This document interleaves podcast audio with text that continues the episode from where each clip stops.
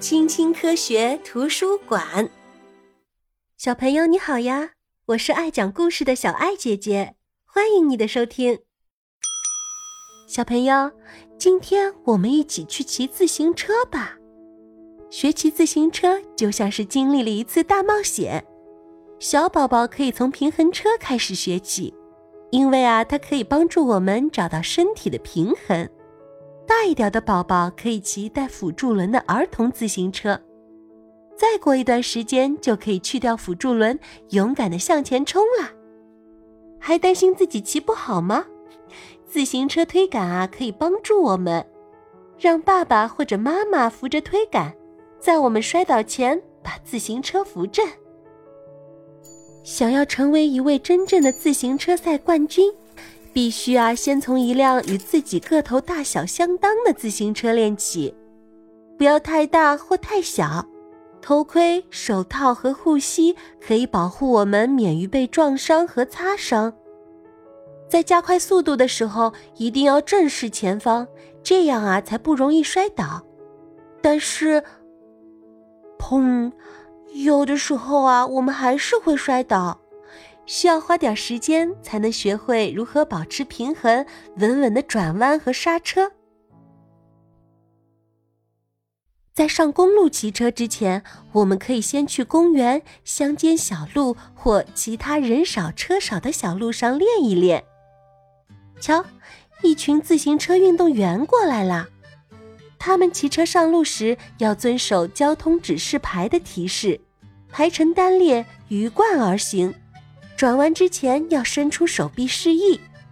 瞧，这些自行车上都装着安全距离警示杆，可以让骑行者们很容易被看见，同时也能与汽车保持安全的距离。给轮胎打气，给链条上油，调紧刹车。我们的自行车啊，需要保养维护。出于安全考虑，自行车的前后都需要安上车灯。当自行车轮胎爆裂时，这个小工具包就十分有用啦。骑车兜风回来，用水冲一冲，自行车啊就又变回鲜亮的颜色啦。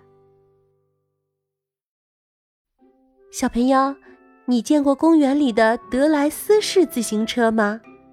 这种车啊是两百多年前发明的，是自行车的祖先。当时啊，人们是用脚蹬着地面驱动着它的木轮前进的。这种车啊，特别的重，而且没有刹车，当心下坡啊！那个时候，人们觉得这种德莱斯式自行车特别可笑，但是啊，骑上它走要比走路快三倍呢。后来啊，机械制造业日趋完善。十九世纪，人们发明了踏板、刹车、链条和轮胎。在这之前，自行车的车轮都是铁箍的。那个时候啊，一些式样奇特的自行车被生产出来，又慢慢的消失。瞧，大自行车怎么样？啊，太危险了。那三轮脚踏车呢？嗯，倒是很稳。却又大又笨重。那种老式两轮车却越来越受欢迎。一位英国制造者给它起了一个新名字——自行车。这个名字啊，一直沿用到了今天。今天，自行车是全世界最为普及的交通工具。目前啊，一共有十五亿辆自行车在地球上穿行着。荷兰是自行车王国，这里啊很适合骑自行车，因为地势平坦，而且啊到处都有自行车车道。荷兰自行车是为城市生活而设计的，特别的舒适。瞧，在公路上，我们还能看到很多可以躺着骑的自行车呢。与汽车和卡车相比，自行车啊既实用又便宜。在亚洲，自行车还被用来运输重物和搭载乘客。嘿呦，嘿呦，小朋友，你们能想象得到这位自行车的士司机载着游客到处游玩时的辛苦吗？在这里啊，一辆自行车可以用很长的时间，因为啊，我们可以用手边的材料去修理它。小朋友，你有没有发现啊，在你的周围有很多人使用自行车工作呢？你看到骑着自行车的邮递员、警察和快递员了吗？在大城市，人们还可以在路边租借自行车，这样啊，比开车更经济和环保呢。瞧。自行车巴士啊，是一种非常出色的接送学生的交通工具。骑电动自行车会省点力气。瞧，这位先生骑的就是电动自行车，这样他既锻炼了身体，也不会在到达办公室时汗流浃背啦。自行车运动是一种锻炼肌肉、呼吸和灵活度的运动，它包含了几个不同的运动项目。在场地自行车赛场上，赛道上的运动员们不断地挑战着自行车的速度记录。山地自行车运动 （MTB） 需要运动员们骑车从陡峭的坡面上冲下来，或者啊在高低不平的道路上骑行。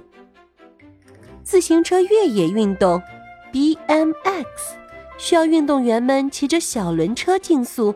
或者啊，在小轮车上完成各种各样的极限动作，哇，真是棒极了！最著名的项目是公路自行车运动。每年啊，那些最优秀的运动员们会在各大著名的赛事里面碰面。谁想尝试巴黎贝鲁自行车赛？这个比赛啊，会经过很多石块路。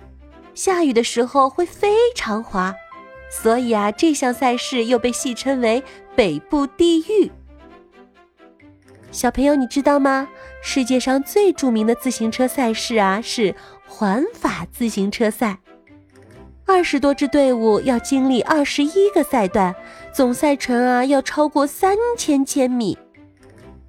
不同赛段的冠军会用不同的骑行衫来区分。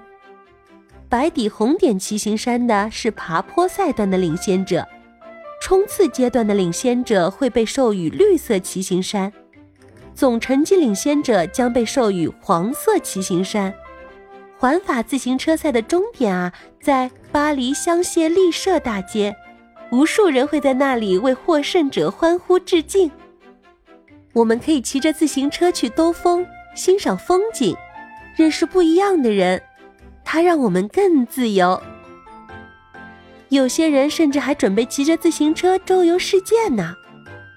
独自出行，或者结伴而行，或者和家人一同出行，无论选择哪一种方式，都祝大家旅途愉快。小朋友，你会骑自行车吗？欢迎你在评论区里告诉小爱姐姐哦。如果你喜欢这个故事的话，欢迎你点赞。订阅关注小爱姐姐哦，我们下次见，拜拜。